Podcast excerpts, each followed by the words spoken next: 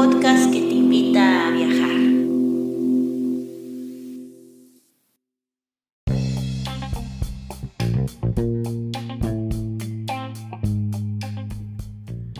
Si te gusta este podcast y vives en Noruega, no olvides hacer una donación al número VIPS 533604. Repito, 533604. Tus aportaciones ayudan mucho para continuar con este proyecto. Y si vives en otros países, puedes visitar la página de Amazon y comprar el libro Escritura Creativa, un manual práctico escrito por Guadalupe Ábalos y publicado por Norlis Publicaciones. Muchas gracias y disfruta del siguiente episodio. Hola, y bienvenidos a un nuevo episodio de Norlis Literatura en el que hablamos de libros, libros, libros. Y en el día de hoy pues estoy muy contenta, como siempre. Eh, estaremos hablando un tema muy interesante que es la ficción realista o la realidad fictiva. En eh, noruego tenemos un término que se llama Virkelighetslitteratur pero nuestros oyentes no todos nos entienden, así que por ejemplo lo, lo tradujimos a literatura de ficción, pero es, basada en las realidades más o menos. Pero para, yo no voy a explicar esto, esto lo va a explicar la súper invitadísima que tenemos el día de hoy, Natalia María Lorgen. Ella tiene un una maestría en, en español de la Universidad de Bergen, es traductora, es autora de un poemario que por, en, noruego que publicamos aquí y ha escrito muchos artículos en, en revistas literarias. No me voy a poner a hablar de toda su carrera aquí porque pues nos vamos a llevar un buen rato.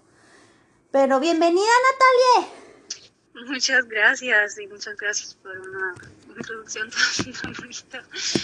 Pues es un placer estar aquí. Está muy interesante el tema que vamos a hablar de hoy. Sí, sí, así es. Es un tema que, que es muy popular aquí en Noruega, creo, y que ha causado mucho debate. Y uno puede hablar mucho de este tema. Sí, la, la ficción realista, pues vamos a empezar así ya de una vez, antes de... Ya de una vez vamos a echarnos el clavado. Explícanos qué es la ficción realista. Pues podemos decir que es un tipo de literatura que es basada en, la realidad, como dice el nombre.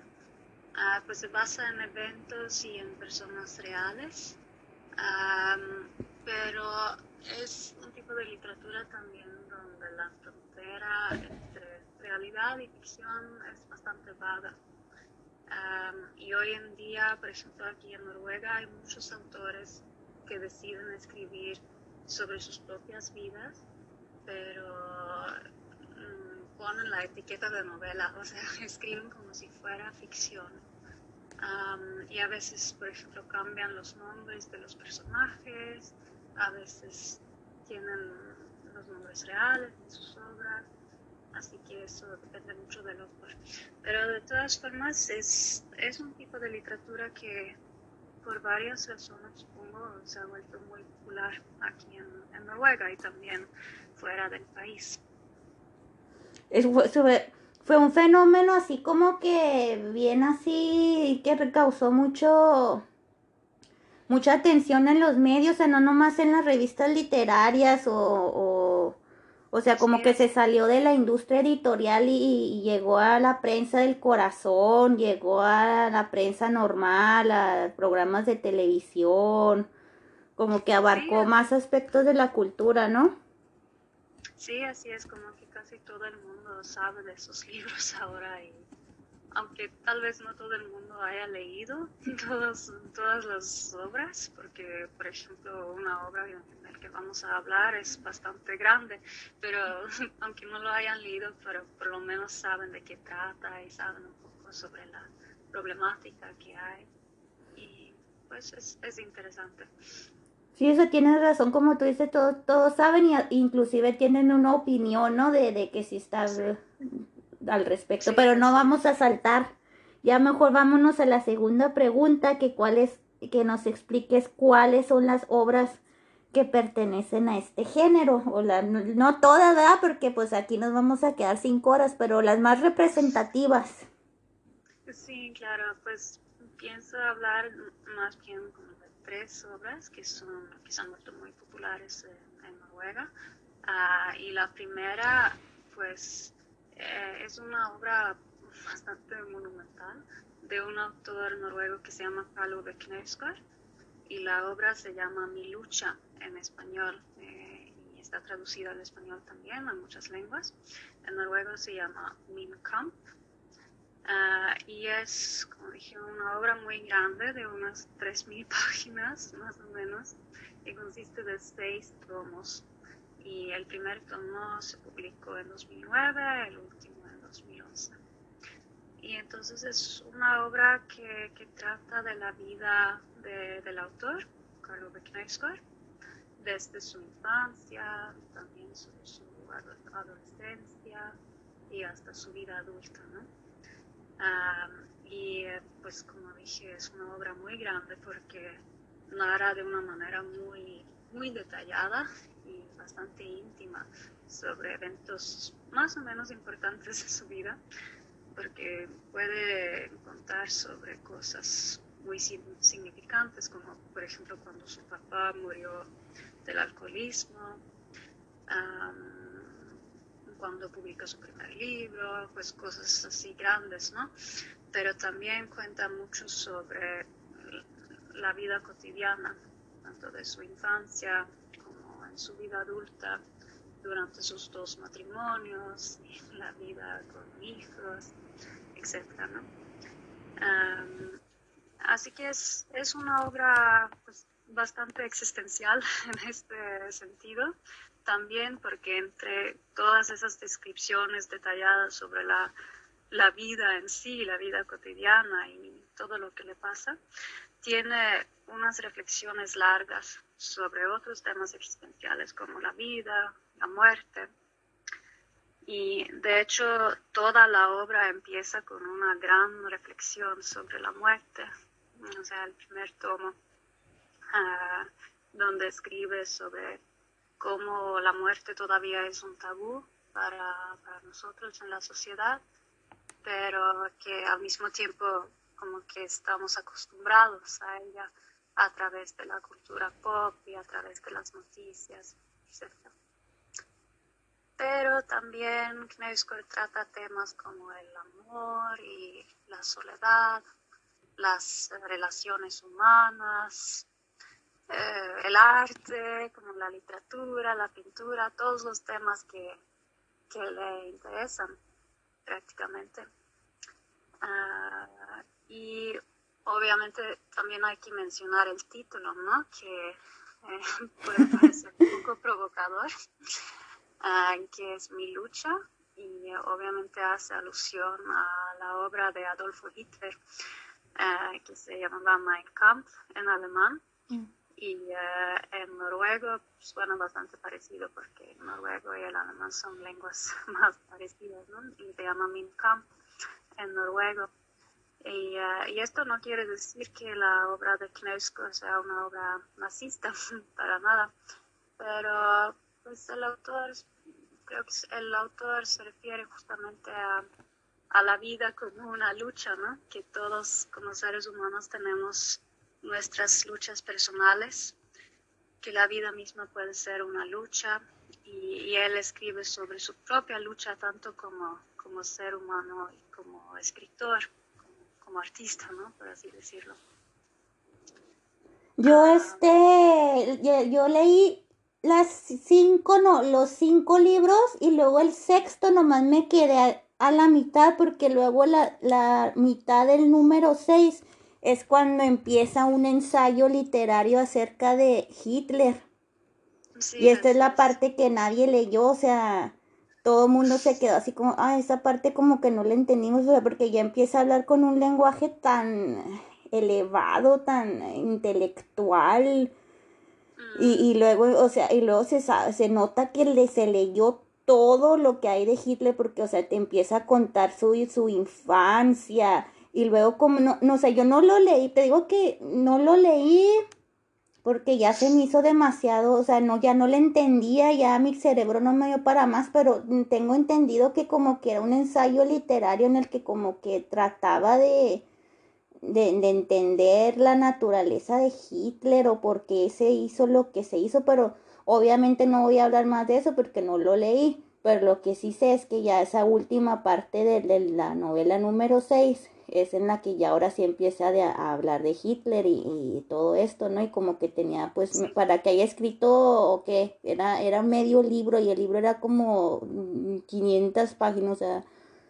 Sí, es el tomo más grande, ¿no? Es el tomo más grande, exactamente. Mm, sí, y también es, eh, puede ser que es el tomo que mucha gente no no acaba, ¿no? o sea, no, yo, yo, no he conocido a nadie que haya que dice yo me, me acabé el número 6. Porque, o sea, los otros cinco, sí, la lectura está como que más así, ah, más ágil, más este, así como que tienes, agarras un ritmo y empiezas a leer página, le das la vuelta, la siguiente página, siguiente página, y como que bueno, en mi caso muy particular, fue, ese fue, ese, ese libro, esa novela fue como que esa novela adictiva que se me hacían las dos de la mañana y que yo decía, ya tengo que poner este libro abajo y ya me tengo que ir a dormir, o sea, me tenía que obligar, o sea, porque se convirtió como en una obsesión entrar a, a esta parte tan, uh, o sea, es que, es que dice sus pensamientos íntimos, una parte que me acuerdo mucho porque luego habla mucho de él como, o sea, como que en México tenemos una expresión así como que se balconea, de que como que él mismo se pone en evidencia y él mismo se avergüenza y se humilla a sí mismo, porque luego me acuerdo de cuando, de una escena que se me quedó muy grabada, es cuando entra a la escuela de escritores, Forfater Schoolen, y luego dice que había otra compañera y luego pues esto era en Bergen, o no, no era en Forfater School, en, era en, la, en Bergen, porque ah, yo, yo veía mucho... que en esta academia. Sí, ándale. De escritura de, bueno, la Academia de, de, Arte de Escritura en Bergen. Sí, ándale, tú sí sabes. Bueno, entonces que entra una mujer que también es alumna, pero pues llega con toda la ropa de, de lluvia, o sea, tú sabes cómo es aquí en Noruega que te tienes que poner el pantalón impermeable y la chaqueta impermeable arriba de la ropa porque la, el paraguas no te va a funcionar. Entonces llega dentro de la escuela y se empieza a quitar el pantalón de la lluvia, o sea, abajo del pantalón de la lluvia trae un pantalón normal, ¿no? De, de ropa, de, o sea, no, no anda desnuda. Pero dice que cuando se quita el pantalón de impermeable, que, o sea, que se empieza a excitar y que, y que dice, y que dice Carlo así como que, ¿qué me está pasando?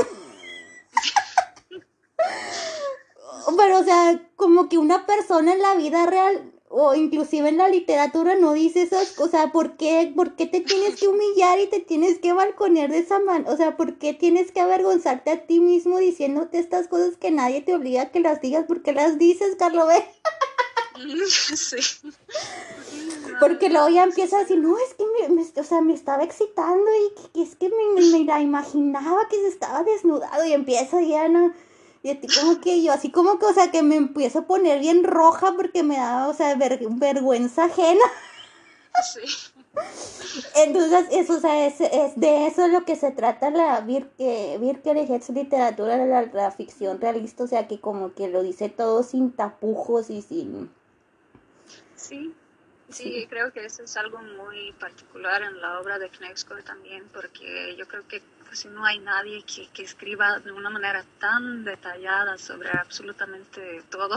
Obviamente no, no pudo escribir sobre todo en su vida, pero escribe sobre muchos eventos pequeños así de la vida cotidiana desde que era un niño y cómo puso el plato rojo en el cajón eh, a la derecha, es muy, muy detallado, ¿no? Y es allí donde también entendemos que, que se mezcla la ficción y la realidad, porque es imposible que pueda eh, acordarse de todos esos detalles de, desde hace 30 años tal vez, ¿no? Pero pues cuenta de su infancia, pero de una manera como si fuera ficción.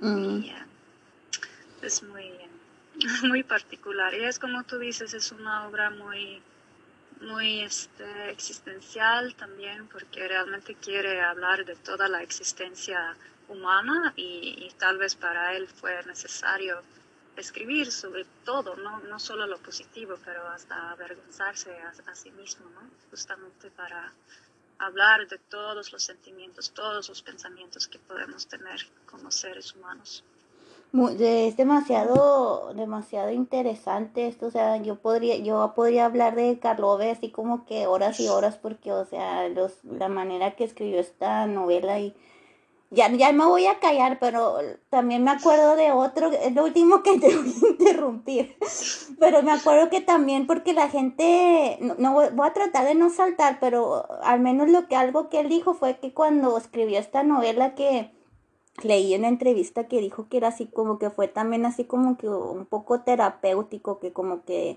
terminó así como que I'm done with con, con todos sus traumas, porque pues eh, uno, un eje central de la novela es que es que tiene todas estas ondas con su papá, ¿no? Que, que lo juzga, que lo quiere, pero al mismo tiempo lo odia, le tenía miedo, entonces así como que toda la novela tiene mucho que ver esta relación del padre, ¿no? Entonces yo, le, yo leí en una de las entrevistas que, que había dicho que al escribir esta novela que como que él sentía que ya estaba en paz con su papá, que ya, ya dijo todo lo que tenía que decir, ya lo escribió, ya... Sí, como que ya había encontrado paz y ya había estaba tranquilo, ya no tenía nada en contra de su padre y ya. Y eso también se me hizo así como que, ah, órale, entonces no, no nomás era para entretenernos a nosotros, sino que también era como para él mismo encontrar una especie de paz o de lidiar con sus problemas mm, individuales, personales. Sí, yo creo que sí, y eso, eso lo, iba a mencionar también, que es un gran tema en la obra, ¿no? Esa relación padre-hijo, que trata mucho sobre esa relación un poco pues no, no muy buena, ¿no? Por así decirlo, desde que era un niño, Calube, que, que siempre temía mucho a su padre, que era bastante inestable, bastante autoritario, y que finalmente terminó en el alcoholismo, ¿no? En los últimos años de, su vida. Y, eh, pero sí es como tú dices, creo que la literatura y el arte en general también puede funcionar como una forma de terapia, ¿no? A lo mejor fue algo necesario para, para Kaluga escribir sobre su padre de esta manera, aunque pues, de eso vamos a hablar un poco, más después, sobre los problemas que tuvo mm. después de publicar la novela, ¿no? Justamente mm. por cómo reaccionaron eh, los familiares del papá cuando de pronto se publicó toda esta información sobre él, ¿no? Mm. Pero de hecho pienso leer una pequeña cita eh, del primer tomo justamente que está en la página 426, que es una obra que también fue traducida al español, así que lo voy a leer en español obviamente.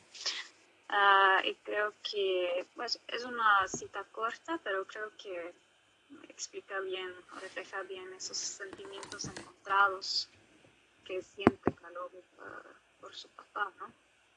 Ah, y también escribe sobre, sobre su abuela y reflexiona cómo ha de haber sido para ella perder a su propio hijo cuando, cuando murió del, del alcoholismo. Así que voy a empezar a leer. Él fue su primer hijo. No era de recibo que los hijos muriesen antes que los padres, en absoluto. Y en mi caso, ¿quién había sido mi padre para mí? Alguien cuya muerte había deseado. Entonces, ¿por qué todas esas lágrimas? Fin de la cita. Así que creo que eso refleja bastante bien los, sentimientos tan fuertes ¿no? y encontrados que, que sentía por su propio padre. Sí, no, pues es que está muy, está muy heavy eso, esa relación que él tenía con el, con el papá y especialmente en los últimos años y, y luego como también le, le produjo mucho como ansiedad en su propio rol de padre, ¿no? Que tenía mucho miedo de, de estar traumando a sus hijos y cómo se, pues sí, cómo trataba de él de ser, de no cometer todos los errores que su propio padre cometió según él, pero No, no, o sea, no, mejor ya seguí, dime otro autor que hable de este género, porque si no nos vamos a quedar hablando de Karlove hasta que se nos haga. Sí, es una obra gigante. Sí, no, tenemos que dedicar otro episodio a estos. Sí, así es. No, pues también otra novela que causó mucho debate y como que volvió muy popular después de su publicación es una que se llama La Herencia o Arbo Milieu en Noruega y es de una mujer, una autora que se llama Vigdis y esta novela salió en 2016 Ah, y es una novela más corta que la de la de Knausgård, solo de un tomo también. no tan detallado, eh, pero escribe también, eh, ella escribe también sobre su propia vida, sobre su propia infancia y eh, más que nada sobre su propia familia, ¿no? y a pesar de que esta autora Vindes decidió cambiar los nombres de los personajes de su historia, algo que no hizo Knausgård, por ejemplo, eso no lo dije, mm. ella misma dice que eh, La herencia es la obra más autobiográfica que ha escrito.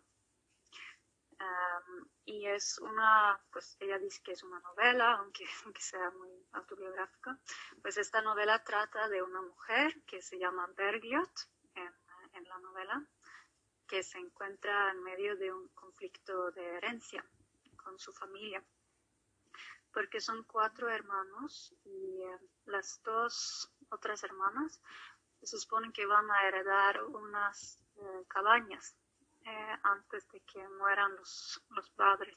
Mm. y se supone que Bergliot, la protagonista, y su hermano van a tener una compensación económica, algo que dice el testamento de sus padres, ¿no? Mm. Pero según estos, esta compensación es muy baja y bla, bla, bla, y que, que son tratados de, de, una manera injusta, ¿no? Comparado con sus, con sus otras dos hermanas así que parece tratar de una herencia, o sea, de un, conflicto de herencia, así eh, que, que, desafortunadamente puede ser bastante normal aquí en Noruega. sí, ¿verdad? sí, sí, desafortunadamente es algo bastante... Oh, si yo te contara las historias que he escuchado. Sí, no, mejor no, porque... No. No, es muy, muy feo. muy feo. Se pone así, se ah. pone la cosa color de hormiga, en serio, o sea, y luego hasta hay familias que parece que todo está bien y se llevan bien, pero luego ya nomás se mueren los papás y no, caray. no, es increíble cómo, cómo puede causar un conflicto así tan feo. Pero, pues lo que es interesante o feo también podemos decir de esta novela de la herencia es que en, en realidad no es, no es un conflicto, un conflicto que nada más trata de, de algo económico, ¿no? como una herencia, eh, porque en realidad trata de cómo Bergliot, la protagonista, se ha estado eh, alejando del resto de la familia en su vida adulta, justamente por la relación difícil que, que, tiene o que tuvo con su papá. Ah, igual que Carlove tuvo con su papá también, Berlioz. Ah, ese, fíjate que ese paralelismo no lo había notado hasta en este mismo segundo. Sí, eso es, eh, es interesante que también esta obra, como la de Carlo Knausgård, trata mucho sobre la relación padre-hijo, ¿no? Padre-hija en este ah, caso. Siento que mi cerebro como que lleno de poetas y pum, pum, pum. sí, no, pues sí hay muchos este, paralelos entre, entre las obras, en realidad, y pues, em, pues como dije, es una, una relación muy difícil con, con su papá, y por más que avanzamos en la historia, pues entendemos mm, cada vez mejor, ¿no? Y que se trata de de un trauma eh, de infancia por la parte de la protagonista, eh, que según ella fue abusada sexualmente por su propio padre cuando era niña, pero que nunca, nunca la creyeron ni, su mamá ni sus hermanas. Y como que su hermano no, se sabe bien si realmente la creyó o no. El hermano como que no, no, no está ni de un lado ni del otro, así como que duda, pero y luego lo que pasó es que el papá tampoco nunca dijo nada, ¿verdad? Así de que sí o no. Pues según él, pues nunca lo hizo, ¿no? Pero al mismo tiempo, pues es, muy difícil, ¿no? Es, es muy... Um, uno no sabe tampoco como elector qué, creer y aún más difícil para nosotros que, que no sí, pues no, que no. no, pero pues es difícil, pero pienso también leer una pequeña cita. Sí, sí, sí. la página 11 de, de la herencia, mm.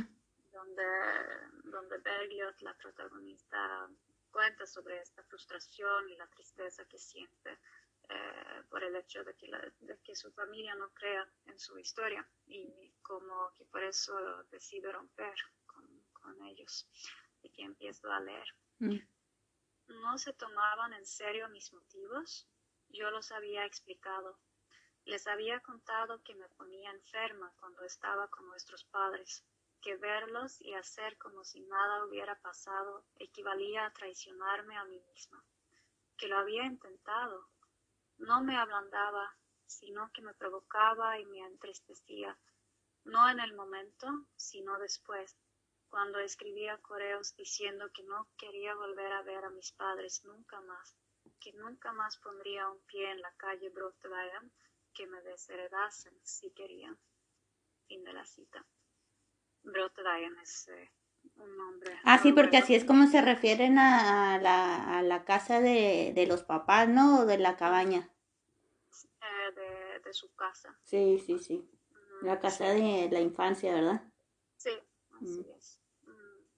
Sí, así que es, un, es una novela bastante pues difícil también de leer, no, no por el estilo, es bastante fácil, de hecho, y está escrito tiene un estilo muy, muy bien, pienso yo, pero por, por el tema, ¿no? Es, es difícil y es feo leer sobre esta experiencia y este trauma que, que tiene la protagonista y, y cómo se siente tan sola porque nadie cree en ella.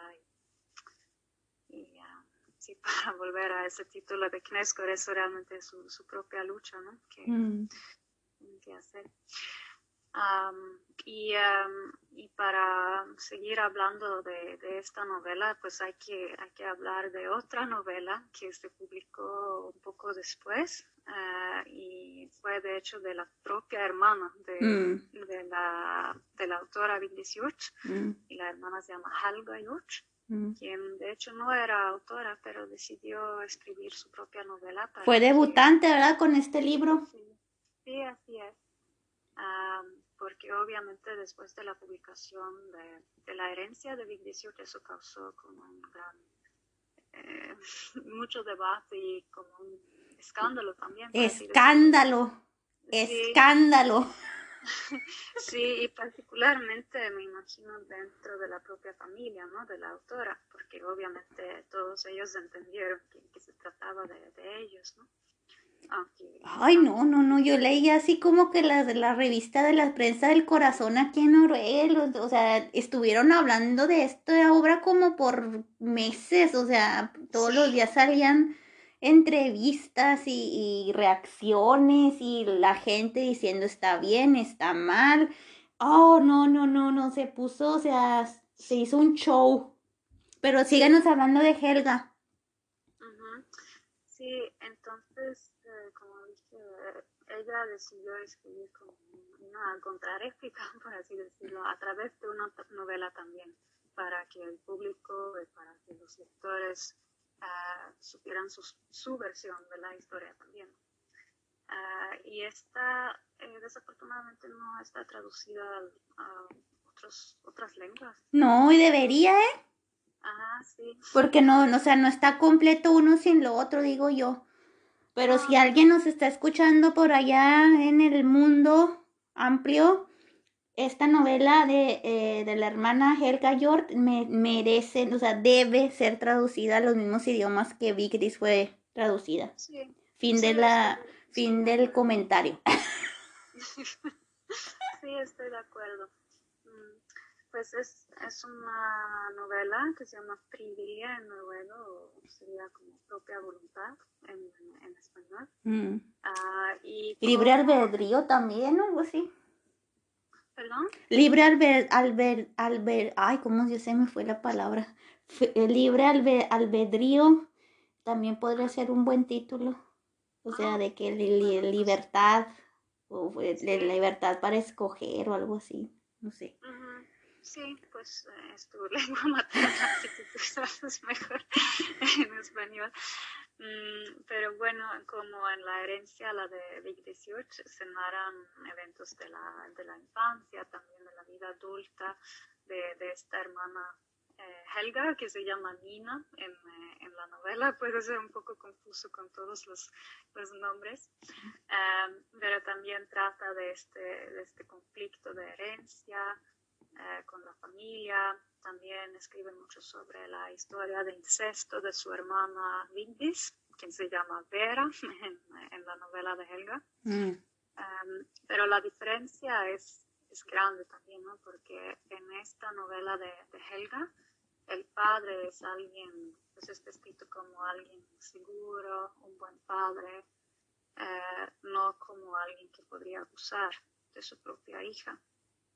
Eh, así que para Helga, eh, Helga Yud fue importante a través de esta novela apoyar y proteger a sus padres uh, y desagraviar, por así decirlo, a su padre de haber sido un, pedófilo, mm. porque es, algo muy... muy Pero luego es que como pinta Helga a, a Vic dice en su novela, es, que a mí me, me, o sea, mi mundo se vino, o sea, no, o sea, no, no, no. es que yo, es que yo soy una tipo de persona que cuando lee el libro es como que me meto demasiado en, en ese mundo, ¿no? Entonces yo cuando estaba leyendo la herencia, yo, yo, o sea, como que, qué familia tan odiosa, o sea, me puse totalmente del lado de Berliot y yo como que, qué pobrecita, y estaba así súper empática, estaba así como que yo, Tim Berlioz, ¿no? Y luego, le, y luego empiezo a leer Free y mi, todo, mi, todo lo que yo pensaba de Berlioz se me viene abajo, ¿no? Porque luego Helga la pinta como es una autora que cuenta mentiras con tal de volverse famosa. Sí. Híjole, no, o sea, no, no, no, o sea, ah, yo estaba así como que en estado de angustia total, o sea, ¿cómo es posible que esto pase y, ah, qué dolor? Y luego cuando huyen a España para huir de todos los, este, toda la prensa, ya no quieren estar viendo en la prensa, ya no quieren estar saludando a gente, o sea, ya quieren huir de ese problema, entonces se van a España unos días, pero pues los problemas los siguen en España. ¿no? algo así, acuerdo. No, no, yo tampoco porque no, ya no, ya tengo tiempo que no la leo, pero sí me acuerdo que se fueron a España, dice, por allá a tener un descanso de todo este circo mediático, pero pues de todas formas lo sí, ah, no, o sea, como, como, como una, una historia puede ser tan diferente, o sea, es la misma historia, pero luego los dos puntos de, de vista son como que son dos totalmente eh, antagónicos, o sea, es el yin y el yang, el blanco y el negro, y es la misma, o sea, oh, no, no, no, o sea. Sí, sí, yo me sentí exactamente igual cuando leí las dos, las dos novelas. La, primera realmente sentí, uh, sentía mucha simpatía y mucha empatía por, por ¿no? En la, en la de la herencia. Y sentía, ay, pues es, es horrible eso, primero que, que tuvo ese, que tiene ese trauma, ¿no? pero, pero al mismo tiempo que nadie la, la cree, es, es horrible y que su propia familia no, no la cree. Pero cuando leí la otra, eh, pues como la pintan así, no, es, es muy difícil saber. No se sabe. No, no. Pero pues es, es interesante también la, eh, la de Friedrich propia voluntad, em, como un nombre en, español, porque también es como una, podemos decir que es un tipo de meta lectura también, porque escribe mucho sobre cómo, cómo leyó la, la, novela de su hermano, ¿no? Cuando salió y cómo reaccionó tanto ella como el resto de la familia, ¿no? Que obviamente fue algo bastante feo y, estresante para ellos, ¿no? Porque de pronto ya, ya todo el mundo supo de, de toda su vida privada y de pronto ya todo el mundo cree que, que el padre fue un pedófilo eh, que abusó de su propia hija, que todos los vecinos empiezan a preguntarles qué onda con eso y bastante mm, traumático, me imagino, para ellos, ¿no? Es muy, muy traumático para este, para la gente que, que está, que, que, está viviendo esta historia. Ya nos estamos metiendo en la pregunta número tres, o sea que, que porque este tipo de, de literatura es tan criticado, problemático, polémico, tiene así como que es, es ahí donde entró la, la onda así de la ética en la literatura, ¿no? Sí, así es. pues primero desde un punto de vista un poco más teórico, pues como ya dije, hay una, una frontera muy vaga, como que se disuelve la frontera entre la realidad y la ficción, ¿no? Y no podemos fácilmente saber lo que es real o no, como lectores tampoco. Ah, y, hablando de la teoría literaria, hay, hay un teórico danés que se llama Paul Berendt, eh, quien ha hablado y escrito mucho sobre un concepto que se llama el, doble contrato de lectura, eh, que me pareció interesante porque se supone que cada vez que leemos un, un libro, se supone que hay como un contrato implícito, o sea, eh, nosotros como lectores siempre vamos a saber cómo, cómo se va a leer esta obra que estamos leyendo, si se debe leer como ficción o como una obra de, realidad o como una biografía, etc. Pero en las obras que estamos tratando aquí esto no es el caso, ¿no? La de Knausgård o de las hermanas Youth, ¿no? y pues, aunque los autores escriben sobre sus vidas personales y sobre mm, sus seres queridos, pues les ponen la etiqueta de novela o de ficción. Así que prácticamente pueden escribir todo lo que quieran. Pueden, eh, pues se dan a sí mismos el, el derecho o la libertad como artista, como escritor, de, de, inventar cosas, de exagerar o agregar ciertas cosas, sacar eh, eventos de su, contexto. Así que eso puede ser muy problemático, ¿no? Sí, o sea, porque luego estás quemando la reputación. Yo, o sea, a mí lo que me, a mí lo que me puso mucha, me dio mucha lástima, me puso bastante triste fue, o sea, hay una persona en el, en la vida real, el papá de Carlove y el papá de Vigdis, que, o sea, ya, ya van a vivir con este estigma, o sea, tú eres un pedófilo potencial y tú otro eras un odioso que maltrataba a, tu, a sus hijos y eras alcohólico y porque luego el, el papá de Carlove era maestro y que mucha gente se le acercó a Carlove después y le dijo, oye, es que rollo, porque hablaste tan feo de tu papá, nosotros no conocimos a tu papá de esa manera, era muy buen maestro y, que lo queríamos mucho y, sí, o sea, como que la los exalumnos del papá se le acercaron y los papás de los exalumnos del papá, especialmente cuando Carlove iba a, a Arendal, que es la ciudad donde él es, que, que este, que cuando la gente se le acercaba, no, pues nosotros te conocimos y conocimos a tu papá de niño, cuando tú eras niño y tu papá no era así, era bien trabajador y, y porque, le, porque hablas así, entonces yo, yo, yo pensando que, que, que el pobre señor, o sea, se, ya, o sea, y luego deja tú, o sea, mi lucha ya va a quedar escrito en la, en la historia de la literatura universal de aquí, me imagino que de aquí a 100 años, porque fue un libro demasiado Sí, o sea, que trascendió mucho, no, no solamente en Noruega, sino en, o sea, cuántos idiomas ha sido traducido mi lucha como a un montonal. Sí, no estoy segura, pero pues eh, en, todo el mundo yo creo que se ha leído, así que hay muchísimas lenguas. Mm. Sí, pues em, sí, es, es, una obra clásica, podemos decir ahora, en, en, la literatura moderna, ¿no? Sí, ya se hizo. Sí, con un nuevo paradigma, porque fue eso que, como de que realmente empezó ese concepto de literatura, ¿no? Y que empezaron a discutir mucho sobre ese, esos, ese tipo de problemáticas, ¿no? Y si hay algo ah. que yo me pregunto, digo, o sea, ¿realmente vale la pena quemar tan feo a tu familia? Todo por un, por un cochino libro.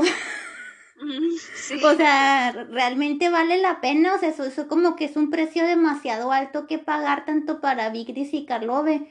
Y digo yo, o sea, luego ya, o sea, después del tiempo, ah, es, es novela, es ficción, pero al mismo tiempo no sé, o sea, ya todos nos quedamos con la duda de que, bueno, es, es realmente que es verdad, que es no verdad, eh, o sea, dónde va la línea y... Mm, sí, eso es una pregunta muy importante que hay que hacerse, si es ético eh, publicar este tipo de libros, ¿no? No solo en libros, pero en el arte en general, ¿no? Ah, que tenemos toda la libertad simplemente porque somos artistas o o escritores, entonces podemos hacer lo que queramos, realmente es así. Y, es una pregunta que no se puede contestar, que cada quien la tiene que contestar a su manera, pero es una pregunta muy relevante en la, a la hora de hacer arte, o sea, ¿realmente se puede? ¿Realmente conviene? Y yo no, yo, a mí me gustaría preguntarles a ellos así, o sea, ¿sabías tú más o ya tenías sospecha de que, de las consecuencias de tu obra? O sea, que, quién sabe si, si habrán sabido, si ellos te pensarán que a lo mejor que no se iba a ser tan popular, pero y lo es que lo que pasa es que nosotros los lectores y nosotros los, los seres humanos en general pues somos bien morbosos, ¿no? Yo por ejemplo con Carlove yo sí me puse, o sea, la, la morbo me agarró horrible, o sea, cuando terminé de leer esas novelas, veía todos los programas de televisión que tuvieran a Carlove como invitado, eh, todo lo que le, cuando leía las noticias y había una entrevista nueva de Carlove, luego, luego le hacía clic para ver si salía algo nuevo, si decía algo nuevo, porque, o sea, te quedas así como que, sí, o sea, el, el chisme o el morbo como que te agarra bien gacho, porque luego el, el tío de, de Carlove lo, lo demandó. sí, así es. Sí, y, y tanto pues los familiares del padre, ¿no? De, de quisieron este, demandarle después de que se publicó la, la primera obra, el primer tomo de Mi lucha, pero justamente porque sabemos que, que la expresión, ¿cómo se dice? La libertad de expresión aquí en Noruega es muy, muy sagrada, ¿no? Así que sabían que no iban a llegar nada lejos en un juicio contra el autor, porque se supone que en el arte, bueno, uno puede decir o escribir prácticamente lo que uno quiera aquí en, en Noruega, sea sobre religión o sea sobre tus mm. seres queridos. Um, eso es algo que quisieron, bueno, que estaban mm, considerando la los hermanos y, los, y la mamá también de, de ¿no? Después de la publicación de la herencia, pero justamente por saber que no, pues la, la libertad de expresión es demasiado sagrada aquí en Noruega, no, no van a llegar nada lejos con eso. Y esa es otro, esa es otra pregunta ética, ¿no? Que nos podríamos hacer, o sea, qué tan, qué tan valiosa es la libertad de expresión, eh, vale, lo vale todo, es realmente tan, tan, tan importante que, que todo mundo tiene que sufrir por eso, o sea, que eh, realmente es tan, tan sagrada como se dice, debe de ser así, o sea, es una pregunta que, que, que, también es muy relevante, especialmente en nuestros tiempos, ¿no? Con redes sociales y fake news y... Ah, podríamos hablar de este tema horas y horas. Sí, así es, pero pues nada más este, para para terminar pensaba leer otra cita también porque no he leído ninguna cita de, la de propia voluntad. Ándale. A la de, a la de Helga Jurt. Y esa pues la has traducido tú, ¿no? Porque no está en español. No, no está en español. Em, y pienso que es importante que, que, se escuche también, que se lea. Claro, claro, claro en otras partes del mundo. Mm. Ah, y creo que en esta cita es un poco más larga, pero creo que explica bien, este, refleja bien ese estrés y la ansiedad que siente la hermana, o sea, Helga, ¿no? O, mm. Nina en, mm. la, en la novela. Em, cuando se publica la, la, novela de su hermana y cómo se siente tan desnuda y que todo el mundo de pronto sabe todo de ella, ¿no? Ah, y entonces eh, cuenta sobre una pesadilla mm. que tuvo sobre esto. Mm. Y empiezo a leer. Estás buscando febril tu diario, tu diario lleno de confidencias. Acabas de enamorarte, acabas de escribir sobre los demás de tu familia, la extraña hermana mayor que te da miedo, pero que también admiras, sobre los profesores. ¿Dónde estará la ansiedad, el temor de que alguien lo lea, de que alguien lo haya robado, lo que no quieres compartir con nadie? pero la necesidad de ordenar los pensamientos, la necesidad de escribir, tener orden, la necesidad de tener privacidad, de que nadie te moleste. ¿Dónde está? El patio de recreo, vocería, risas, un ambiente amenazante. Los alumnos se amontonan alrededor de algo, de alguien que se ha subido a la fuente, que ha salido a escena que está declamando, retumbando, que se está comportando, que, se está, que está recitando de tu diario. Tu hermana, ella lo robó, en efecto lo hizo. Ahora está leyendo para todos los que quieran escuchar, dramatizando, ridiculizando, caricaturizando. Además está inventando. Es buena en lo que hace. Está hecho con maestría. Quieren escuchar más. Saben quién eres, saben lo prohibido que es, saben lo cruel que es, pero no aguantan. Gritan, lee más, lee más. Fin de la cita. ¡Oh! Casi me dieron ganas de llorar. ah, pienso, pienso, que esa, esa parte fue bastante fuerte. Como que lo explica todo, ¿no? Como cómo se siente. Sí. Qué bonito, más Natalia, qué bonito lo traduciste. Ay, me, de, de, veras que hasta se me puso la piel de gallina. Oye, lo de cómo le echa, como, o sea, también en cierta manera nos echa la, un poquito de responsabilidad a nosotros los lectores, ¿no? Que decimos, queremos más, queremos. Sí, sí, eso es, ¿no? Que como tú dices que tenemos la, hay una tendencia de ser muy morbosos, ¿no? Y de, querer saber todo, pero en realidad no, no conocemos a estas personas, ¿no? Y no, no sabemos bien qué tipo de, sufrimientos tienen ellos, ¿no? Por, por, la publicación de estos libros. Pues no, y luego ya, o sea, ya te, como tú, como dijimos al principio de este podcast, ¿no? Que todo el mundo ya ha escuchado de hablar de ellos en este de Min Camp en Noruego fue eh, éxito de venta, se vendieron 500 mil copias, o sea, y Noruega, ¿cuántos eh, habitantes hay? ¿Cinco y medio, seis? Y para que se hayan vendido 500 mil copias, más todas las que, todos nosotros los que leímos gratis las obras en la biblioteca, o sea, fue, se puede decir que todo el país leyó a Karlove y, y de Victis, yo todo eso, de Victis es una autora muy establecida aquí en Noruega, o sea, la herencia nomás fue como que la más polémica, pero ella eh, tiene una lista larguísima de novelas y, ha ganado muchos premios y en Estados Unidos ya la empezaron a, ya la descubrieron en Estados Unidos y creo que hace poco le invitaron a New York eh, Review o algo así y, y ya la ya tradujeron a la herencia, ya la tradujeron al inglés, ya está en español y no sé en qué otros idiomas está pero al menos en español y en inglés ya está.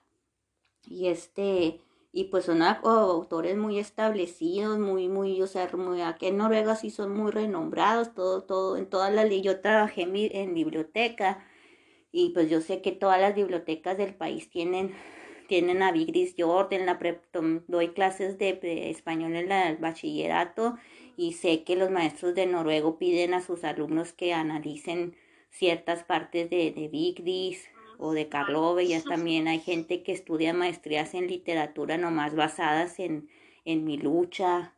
Entonces, sí, son, son, son, autores que sí han, han eh, pues sí, han, hecho mucho eco, ¿no? En, en, en, lo que es la literatura y, y pues qué padre, ¿no? Sí, sí. Sí, hay, hay muchísimo que decir sobre estas obras y sobre este tipo de literatura, pero pues eh, aunque sí sea ético, ¿no? Pues según yo realmente sí es uh, to todas esos tres libros que hemos, de las cuales hemos estado hablando ahora son, es buena literatura, este, están escritos de de una manera muy bien. Um, hasta la de, propia voluntad o de Friedrich, que, fue como el, el primer libro ¿no? de esta autora, también escribe muy bien. Es lo que dijo la crítica, ¿no? Que para ser debutantes está muy, muy bien escrita, o sea, dijeron, órale, quedamos impresionados porque es una debutante que nunca jamás ha escrito ningún libro y, creo que ella ni siquiera estudió otra cosa, no sé si es doctora o abogada o qué, no, no sé, la verdad. Pero, o sea, ella nada que ver con la literatura y para que haya escrito este libro que dijeron, no, está bastante bien redactado y... Sí, sí, creo que hay unas reflexiones bastante interesantes en su libro y trata mucho sobre ese, ese tema, ¿no? De cómo del Virklighetslitteratur justamente porque escribe mucho sobre las reacciones que tuvieron ella y el resto de la familia después de que se publicó la, la de la herencia, ¿no? que es, es, una obra importante en, en, este sentido. Y pues para ya cerrar episodio, ¿cuáles son las conclusiones de, de, de este episodio, no? De que, ¿cuáles eran las preguntas que habíamos dicho? Ya se me olvidó que la, la libertad de expresión y, qué tan ético es este, este género. Pero pues obvio no vamos a responder esas preguntas, pero con esas preguntas nos quedamos como conclusión, ¿no? Sí, creo que es importante hacerse estas preguntas como, como lectores también, ¿no? Y no nada más leerlo como entretenimiento, pero... Mm. Mm. Sí, pues en mi caso yo sí lo leí con mucho entretenimiento y con las palomitas. Pero este, no, sí, bueno, pues, que hay que hacerse esa pregunta, ¿no? ¿Qué, tan, qué tan ético realmente la, el arte eh, necesita que se haga esto?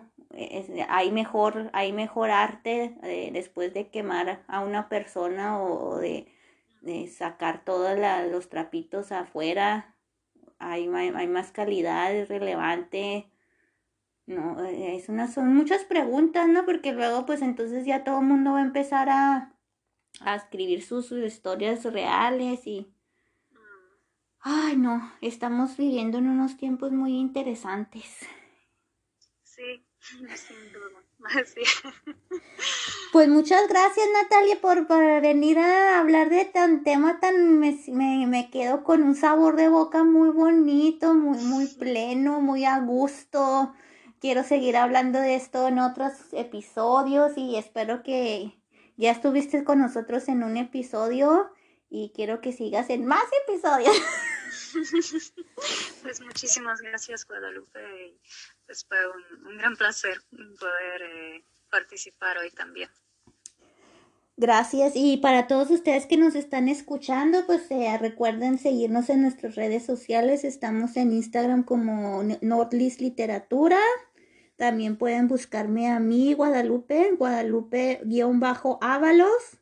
Y Natalia, ¿tú quieres que también eh, que te sigan a ti o cómo? Sí, sí, la gente quiere, ¿por qué no? Bueno, ya le voy a poner taga a esta Natalia en, en las próximas, en, cuando saque la, el link de este episodio. Y eh, pues muchas gracias a todos por estar. Mándenos sus comentarios si hay libros que quieren que reseñemos. Este, la lista es larga, pero pues nos vemos dentro de 15 días. En el, de ahora en adelante este año voy a planear sacar episodios cada 15 días. Porque pues sí se tiene que leer y sí se tiene que uno que preparar para estas cosas, pero lo hacemos con mucho amor y con porque nos gusta mucho hacerlo. Así que pues muchas gracias a todos por acompañarnos y nos vemos la próxima. Bye.